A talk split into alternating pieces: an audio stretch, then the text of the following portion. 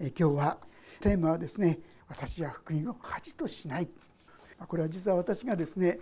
今までいろんな方々のメッセージ聞く中でちょっと主語に書かせていただきましたけども非常に感動したメッセージの一つに羽鳥明先生というですねラジオ牧師が語った、ま熊本でしたメッセージをですねがテープになってるんですがとても感動してですね何度も何度もですね聞きながらなんでこの先生はこんなに熱くねつもこう主の御言葉を語れるのかなとそんなことを思ったりもしたんですね。ちょっとその言葉になぞらえて「私は福音を恥としない」なんてですね、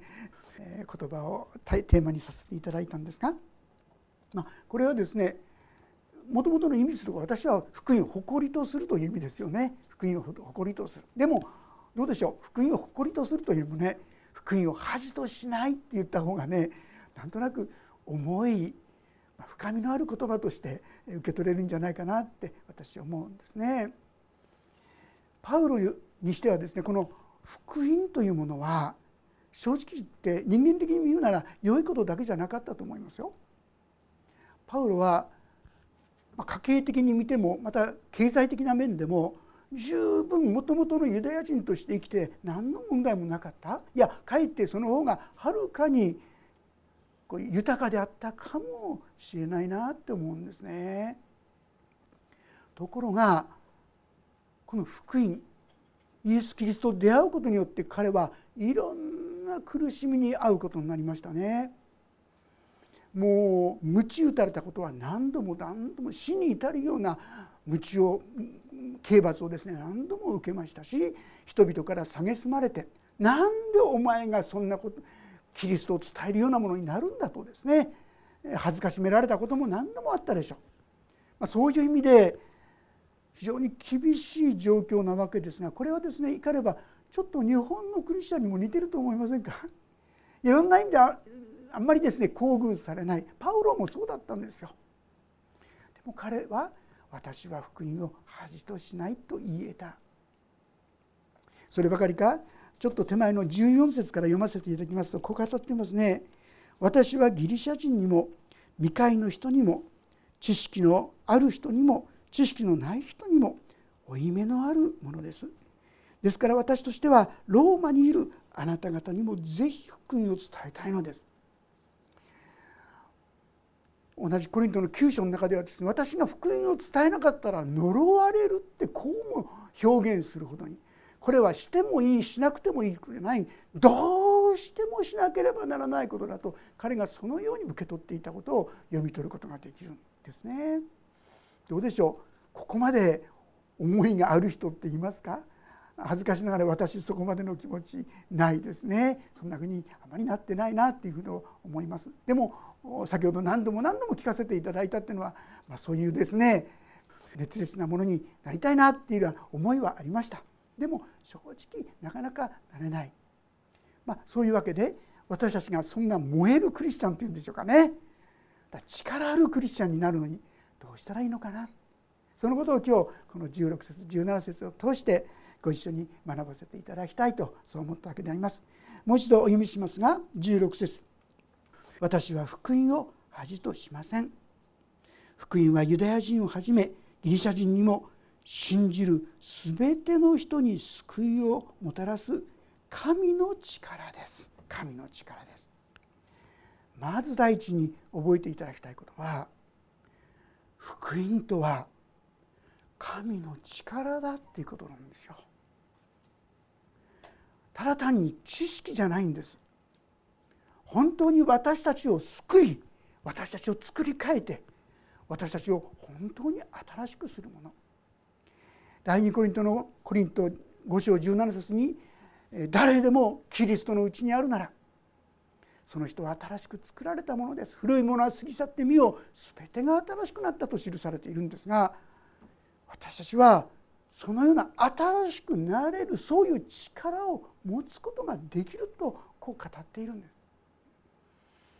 でも正直そこまで力持ってるかなというとちょっと心もとないな。実際私もですねクリスチャンになってしばらく経った時にいやこの新しくなったっていうけど全然なってないとは思わないけどいやいやなってないことがところの方がはるかに多いなとそういう思いでですねいたことが長くありました。なんかこう知的にはいろんなことキリスト教会とかいろんなこと分かってくるんですが本当にそこに潜んでいると言いましょうか神様が置いてくださっているこの恵みの力というものを十分に味わっていなかったなと思うんですね。でも実はこれそれはですね私だけでもないまた私だけでもない実はあの有名な宗教改革を導いたルターという人物彼も同じだったんですね。彼はですね真面目な修道士ですよ。いかにして神の救いをしっかりと受け取らせていただきそして確信と平安を持って歩むことができるかそういうことを真剣に追い求めました。神の前に義とされる神の前に正しいものとされて間違いなく天の御国に入ることができるという確信をいただいて平安を持って歩ませていただきたいと彼はそう願いましたけども一生懸命おそらくそこにいた修道士の誰よりも熱心にまた真剣に真実に正しい道をですね求めて歩んだんじゃないかなとそう思うんですけどね。でも彼はそういう確信が来なかったんですよね。平安がなかった。引っかかるのがここですよね。神の義という言葉なんですよね。特にですね支援の71編というところにこんな言葉が記されています。支援の71編の言葉2節だけ読ませていただきますがここにこういう言葉が記されています。71編の2節。あなたの義によって私を救い助け出してください。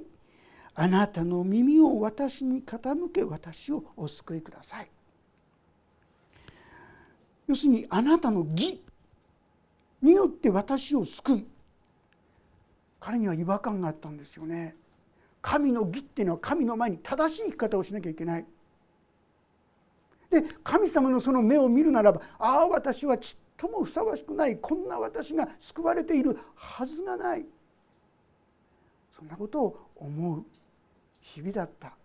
わけですよね。ところがそれがですね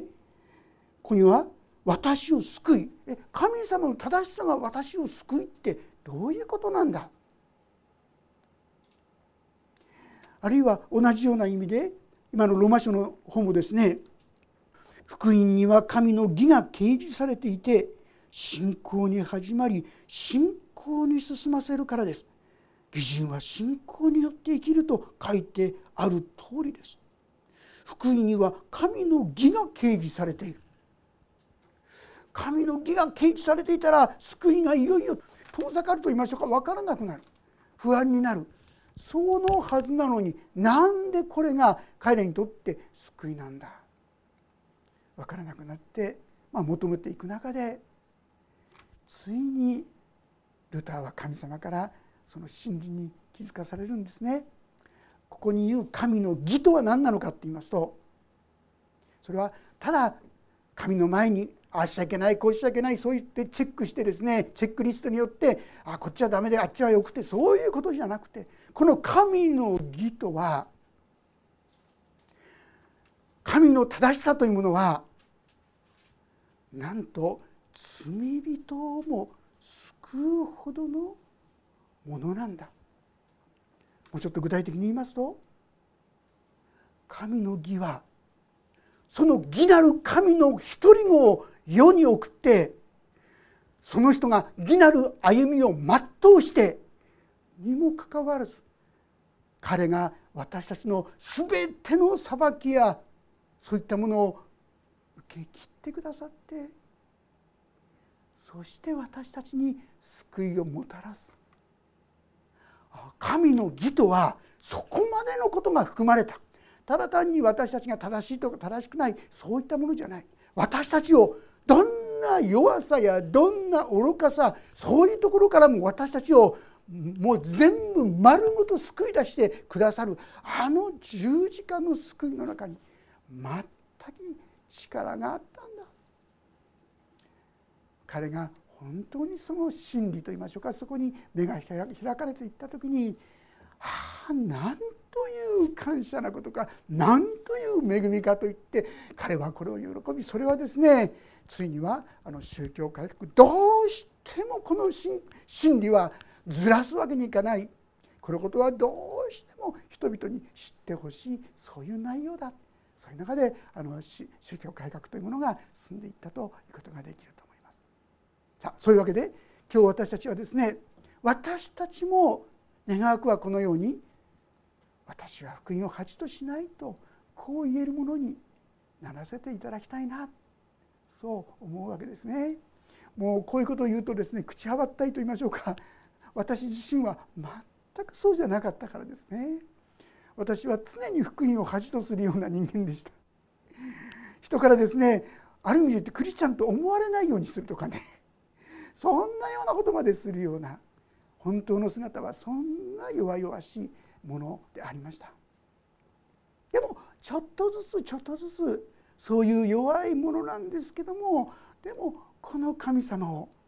やっぱりお伝えしたいなお分かちしたいなそういう気持ちにさせてくださったのはある意味においてこの恵みというものを味わわせていただいたからかなってそう思うんです。ここに信じる全ての人に救いをもたらす神の力という言葉が出てきますね。この力という言葉はもともとの言葉ではデュナミスって言葉なんですデュナミス。このデュナミスっていうのは例えば皆さんも聞いたことダイナミックなんて言葉聞いたことありませんか？ダイナミックというのはこのギリシャ語のデュナミスから出てるんですよ。あるいは車の好きな方好きな方はダイナモなんてですね発電機っていうんですか？あのダイナモっていうのはこのダイこれはこのデュナミスから出てるんですよ。まあ、一番分かりやすいのはダイナマイトですね。バーンと爆発するそういう力ちょびちょびの力じゃないすごい力を持っているんですよ皆さん。私たちをもうそっくりひっくり返すようなそういう力をこの福音というものは持っている。いかがでしょう？このことに本当に預かっているでしょうかね？ちょっとくらいあるかもしれないけど 多くの時間は違うかなってそんなところもあるかなと思います。そうではなくて本当に神はデュナミス。その力を持って私をも作り変えてくださいました。そう言えたらどんなに私たちはもっと元気に歩むことができるでしょうね。そういうわけでこのことをもう少し細かく見ていきたいと思うんですが福音はユダヤ人をはじめギリシャ人にもあこの言葉は分かりやすく言えばもう全ての人ってことですよ。ユダヤ人もですね文化人含め全ての人その人には人にも信じる全ての人に救いをもたらす皆さんしてくださいこれは誰か特別に選ばれた人のためのものじゃないんですよ。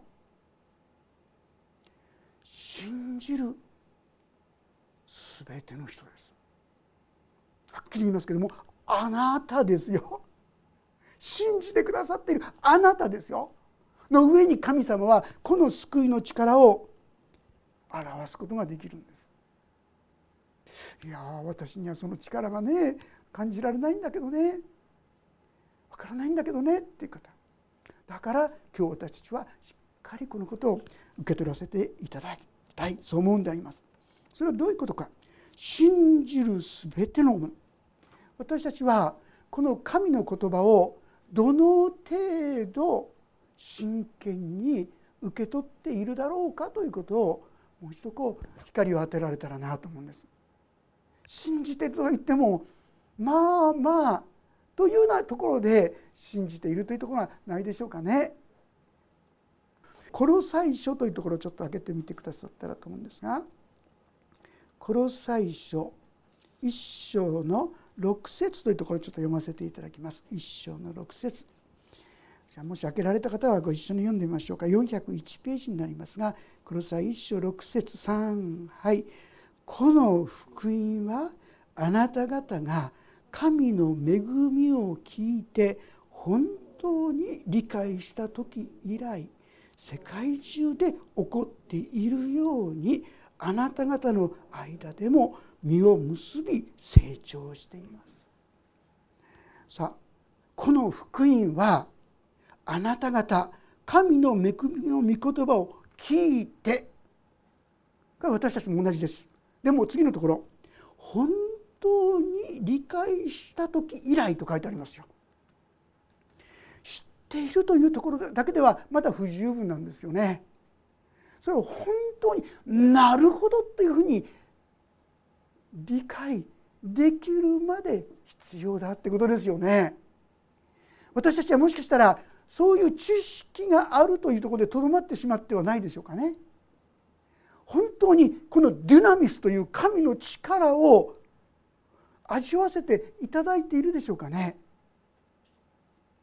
そこまで私たちは本当に知らせていただくことができるんですよ。聖書は何て言ってますか？イエス様が言った言葉「求めなさい」そうすれば与えられます。これはもうどうでしょうか？暗唱聖句でも歌いましたよね。覚えてんじゃないでしょうか？求めなさい。そうすれば与えられます。探しなさい。そうすれば見つかります。叩きなさい。そうすれば開かれます。さあこれは信じる全ての人ですよ。あの人は特別だから。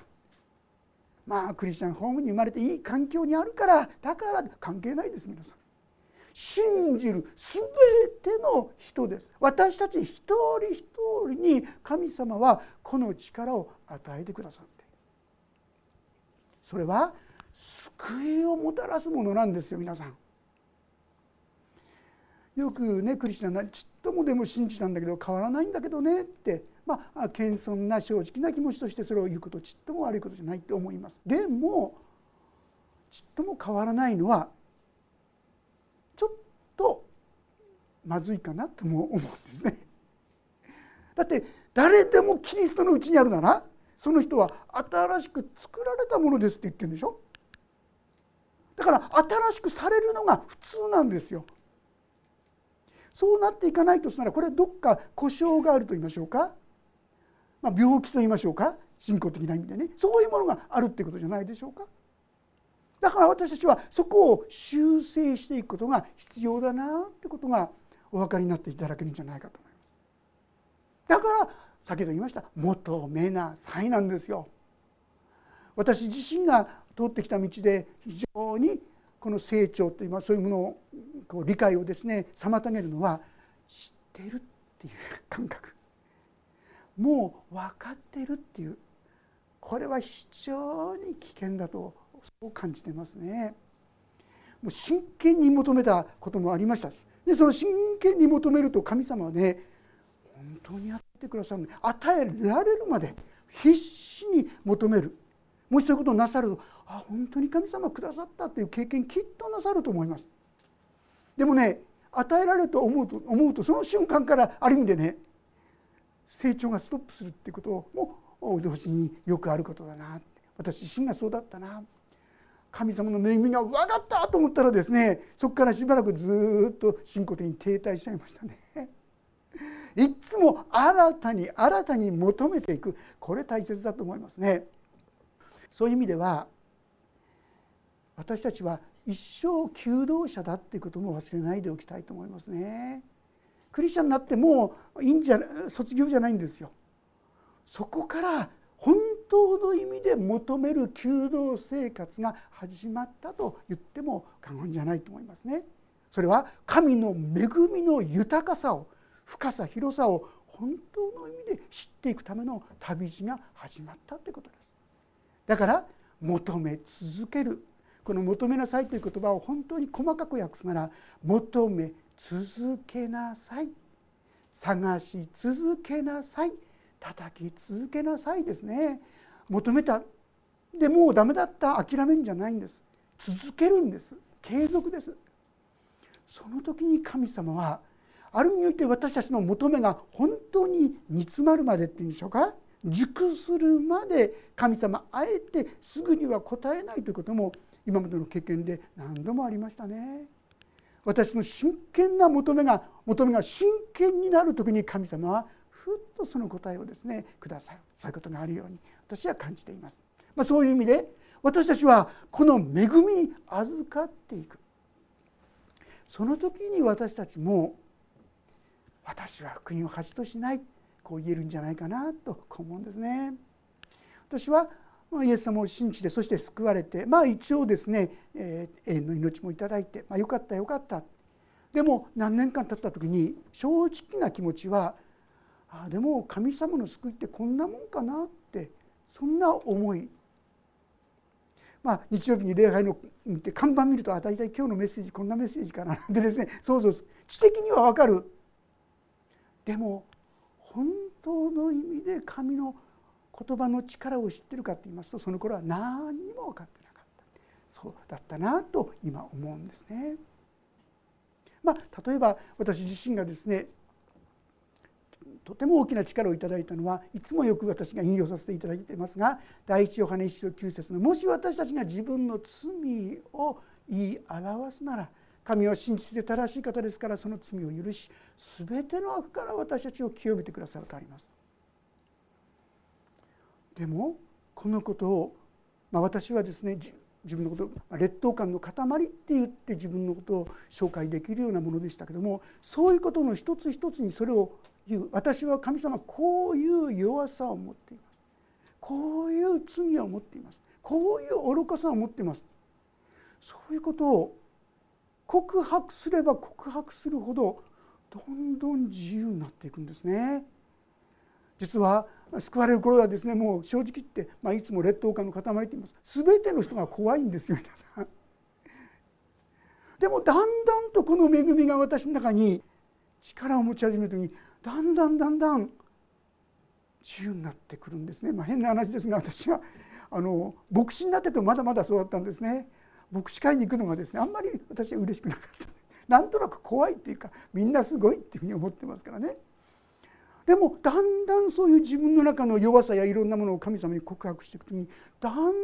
と自由になっていってそういう怖さが少しずつ消えていくんですよね。自由になっていくんですね。これはすごいなと思いました。救われてえー、罪許されて永遠の命を持つこと素晴らしいですけどもでも本当に自分の生活のただ中にも神様は下ってくださって見業を表してくださるこれをですね経験していく時に本当にすごいよってそう思えるようにそしてそういうふうにこのだからこのイエス様信じたらいいよっていうようなことをある意味で本心から言えるようになっていったように思うんですね。私たちに足らないのは何か先ほどこの最初のところを読ませていただきましたけどもその言葉はですね彼らが神の恵みを聞いて本当に理解した時以来って書いてあるんです。本当に理解してしたかということなんですよ。私が進学校に行ってる時ですねある一人の人から言われたんです。吉田さんは罪が分かりますか?」って一応進学生です。でその時にですねちょっと侮辱的なこともね感じますよねやっぱりね。もうなのにその時に本当に罪が分かるかなってでもちょっと考えてみようと思った時にうん私は本当に分かっているとは言えないかもしれないってその時思えたんですね。頭では分かっていろいろ言うことできるかもしれないけど本当にはどこまで分かってる？本当に自分が罪人だとどこまで思ってるのか？ある意味でその時から神様罪を教えてくださいっていう祈りが始まりましたよね。新学生です。御言葉を本当に理解した時以来なんです皆さん。頭で分かっているところで満足しないでいただきたい。その御言葉が本当にそうだと言えるところまでぜひ求めていただきたい。そういう中で私たちは神は本当に力だ。神はこのように私を変えてくださった。神はこんな恵みをくださった。そんなことが言いうるものとなっていくことができるしまた周りの方々にも本当だよっていうことができるようになる。そう思うんですね。さあそういうことで私たちの目標私は本当に神の力を知ってるだろうか。なんとなくにでとどまらないで。分かったと言えるようなそこまで神をですね求めてはいかがでしょうか。もう遅すぎるとない。私も新学生の時にそれやり直したんですね。本当に自分の信仰をもう一度これを教えてください罪を教えてください正直その時に愛を教えてください愛もちっとも分かってないってことに気づかされました分かっているつもりでしたけども神様の愛なんかほとんど分かってなかったなってことをその時に気づかされましたよ。一つ一つ知識それは本当に分かったこととは言えないんですね。まあ、知るって言葉聖書ではギノスコって言葉を使うんですこれは体験を通して知るっていうそういう意味なんです皆さん。私たちの知っているというのがそこまで本当に生活の中で本当に神は生きておられる神は力があるこういうことを味わっていくそこまでぜひですねどんなことでもいいんですよ皆さんが出会うさまざまな問題や困難があってもとことんそのことで神に求めてはいかがでしょうかね。神様がなさることは全て粋なんだからなんて言ってあの本当にそう思えたんならいいんだけどもうこれ以上求めるの面倒くさいからそういうふうにしとこうなんてですねこういうふうだと本当の意味で神の恵みや力を味わうことがあまりないかもしれませんね。少ないが少なくなっちゃうかもしれません。信じた人は全然ないってことはないと思いますでもそれがねちっちゃくなっちゃうんですよねそれをもっと私が知ることができますようにエペソ書の中でですねパウロはこうも祈っていますね。どうか私たちの主イエス・キリストの神栄光の父が神を知るための知恵と啓示の御霊をあなた方に与えてくださいますように。またあなた方の心の目がはっきり見えるようになって神の召しにより与えられる望みがどのようなものか。生徒たちが受け継ぐものがどれほど栄光に富んだものか。また神の滞納の力の働きによって私たち信じる者に働く神の優れた力がどれほど偉大なものであるかを知ることができますように。エペソ1章の17節から読ませていただきましたけども神様もそう願ってらっしゃるんです。私たちが本当の意味で神様のこの恵みの力救いの力を味わうことができるようにせっかく神様与えようとしてくださっているものやもうこれぐらいでいいやと途中でやめないでですねもっともっと大胆にこの神様に求めていくお互いとされていけたらと思います。そして続けての言葉17節福音には神の義が掲示されていて信仰に始まり信仰に進ませるからです。義人は信仰によって生きると書いてある通りです。これが先ほど言いましたルターがですね本当に圧倒された言葉ですよね。福音イエス・キリストが私の罪の身代わりとして十字架にかかってその一切の責めを受け取ってくださったもうそれは全部許されて神の愛の中に今や私たちが生きることができる。誰がこんなことを皆さん考えたでしょうか？誰がそんな大胆なことをですね言い得たでしょうか？まことに神ご自身がこのことを計画しこのことを伝えたかったからこそこう言えたわけですよね。神様は正しい方です。その正しさの中には私たちをも救うということにおいても正しい方だったんですよ。私たちができないことを求めやしなかった。私たちができないその私の身代わりとしてご自分の最も愛されたイエスをこの世に送ってそしてこの人に全ての責めを負わしてそして私たちを愛する子よ。我が元に来たれと私はあなたを愛している。私の目にあなたは高価で尊いそう言ってくださっているわけですね。私たちがこの方に行こうようになる時にああこんな私でも本当に許され受け入れる愛されてるんだ。このことに心が染み通っていく時に、はあ、なんと素晴らしいこの救いに私たちは預かることができたんだろう。私はこの福音を私も恥としない。たとえ人はバカだちょんだいろんなこと言うかもしれない。でも私はこの神の愛と恵みの中にこれからも生きるんだと。こう大胆にパウロと共にいいことができるんじゃないか。そう思うんですね。神様は義人は信仰によって生きる。あるいは信仰に始まり信仰に済ませる。実はですね先ほどイエス・キリストが十字架にかかってくださった。これこれは神の義の中にそれがですね含まれているんだよ。こういうことを信じるのは信仰ですよね。イエス・キリストが私たちの身代わりとなって死んでくださった。それを信じるのも信仰ですよね。そして私たちを本当に力づけてさまざまな弱さ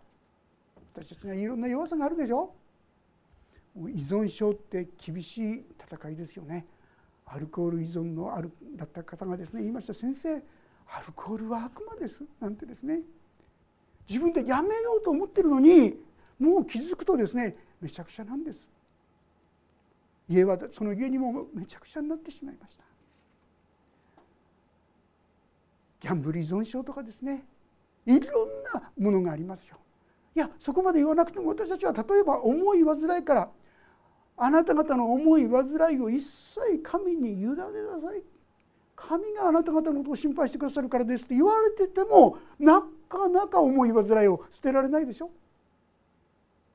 私たちは縛られてんです皆さん。いいですか？あんで悪魔によってそこつながれちゃってるんですよ。それを打ち切るのはイエス・キリストの十字架のみです。これを本当に受け取る時にその鎖はことごとく断ち切られていくんですね。ソウルいう力デュナミですよ皆さん。ダイナマイトの力をこの神の力は持っているんです。なのに私たちはこの世がもうそんなの無理だって言うから自分も無理だ。そこで安心しちゃうんですね。諦めちゃうんですね。そうじゃない。神の力はもっと偉大だと言って神に求めていこうじゃありませんか。そしてこの神の見救いの力をもっと味わって主を感謝します。こんな私をも救ってくださったあなたはどんな人をも救ってくださるんですね。まあ、私がですね自分の本当に惨めなさのどん底に落ち込んだ時がありました。その時私こんなことを思ったんですね。殺人者と私とどっちの方が価値あるかなって変な比較しますけどね。私はその時に感じたのはああ私は殺人者の方がね素晴らしいと思ったんです。なぜかって言いますと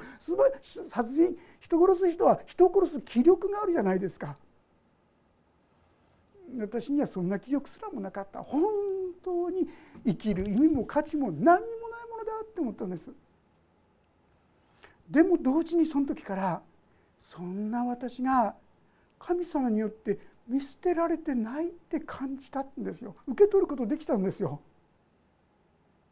そしてその日から私はどんな人にも本当に神はあなたを愛してますよ。どんなに、まあ、いわゆるこの世ではもうどうしようもないと言われる人もでも神にはあなたを愛することができますしあなたは救われることできるんですよということできるようになりましたね。皆さんクリスチャン生活もいろんな時があったと思います。でもいいんです。それを通して本当に神の救いを求めてください。これは永遠の命を持つ云々だけじゃない本当に私たちがこの神の力によって悪魔から本当に切り離されて神の恵みの中を歩むことができるというその救いの道ですそして私たちも周りの方々に本当にこの神は救いですよと共に明かしすることができるものになれたらなそう思います。御言葉を真剣にそういう意味で受け取り歩むものとなっていきたいそう思うんですね。一人の方の明かして終わりにしたいと思いますがこの間新聞にですねこういう方のが載ってたんです。ファンティ・キム・フックさんという人、えー、写真をですねこういう写真見たことある方いるんじゃないでしょうか。この写真。手を挙げて泣きながらですね歩んでるんですが実はこれファンティ・キム・フックさんがこの人なんです。裸ん坊でですね。このナパーム弾っていうのを背中に浴びてもうどうしようもないそういうやけどの状態で最初彼女はですねもう助からないっていうわけでまだ生きてたんですけどもなんと死体安置所に入れられちゃったんですでもこの写真を撮ったですね実はこの方なんですがこの人がですね何とかして救われに彼女を救い出してですねそして16回もそういう手術を重ねて本当に痛くて辛くて悲しくて彼女は本当に周り中の人みんな恨んで憎んでですねおまけの果てに助かったら今度はですね、まあ、彼女は南ベトナムの住民だったんです。ところが後に北ベトナムでこう統一されますとこの南ベトナムで人によってこんなひどいことを受けたんだっていうわけでプロパガンダも広告等にされてですねあっちこっち引き回されて彼女が変なこと言わないかいつも監視付きです。彼女には友達もできなかった。友達ができると今度その友達までが監視の音に置かれるんだそうです。本当に苦しくて辛くて悲しくてもう周り中を恨んで生きてたんですがそんな彼女が変わり始めたの。この写真見ると分かるんですがとっても明るいいいですか明るい顔してるでしょ。今言った人とはとても思えないようなですね雰囲気ですよ。その理由は彼女がふと図書館で新約聖書に出会ったからだそうです。そしてなんと彼女の親類にクリスチャンそれも教会の副牧師をしてた人がいたそうですね。で最初のうちはもうなんだかんだなんで神が言うんだったらこうなんだあんなんだもういろいろいろいろ質問をぶつけてですね言ったそうですが、まあ、それでもきっと優しく受け止めてくれたんでしょうかそこに何とも言えない神の愛の中に含まれたのかもしれませんね。彼女はもうそのように考えること言うことをやめよう。その時から前に向かって積極的に生きることができるようになっていった。まさに神の力。もうこれ以上人を憎んで当たり前とそう思われて当然の彼女が人を許し人を愛する力。今はですねそういう戦争とかいろんなところで悲しみを通った人を助ける財団を作り出したんですよ。そして最初はですねなんで私をこんな写真に裸の写真をですね世界中に回されこれあの当時のピューリッツァとピューリッツシャあれご存知ですねあのこういう写真でですね世界で素晴らしいものを撮るその賞を取って世界中にこの写真は回ってるんですよ。だからこそこの北ベトナムその政府はですね彼女を利用して資金を引き出すためにこう利用されて本当にもう何もかも恨んでたんですがでもこの神様に触れる時に今は明るくにこやかなそしてこの時までは何で私の方を写真をそれも裸の写真をねなんで少女とはいえども撮るの？ってもう本当にこの人のことも恨んだりいろいろしてたんですが今は本当にこの写真が少しでもそういう苦しんでる人の助けになるななるなら本当にそのことを今は感謝してますっていうこう、えー、残してますよね。神にはどんなことも不可能がない。これは無理だ。そんなことはない。神はあなたを救う神の力を与えてくださる。この恵みに私たちもこれからも共に歩んでいけたらそう思います。お祈りをいたします。天道父様あなたは私たちを救いを与える神の力だとこの福音は救いを与える神の力だと言ってくださいました。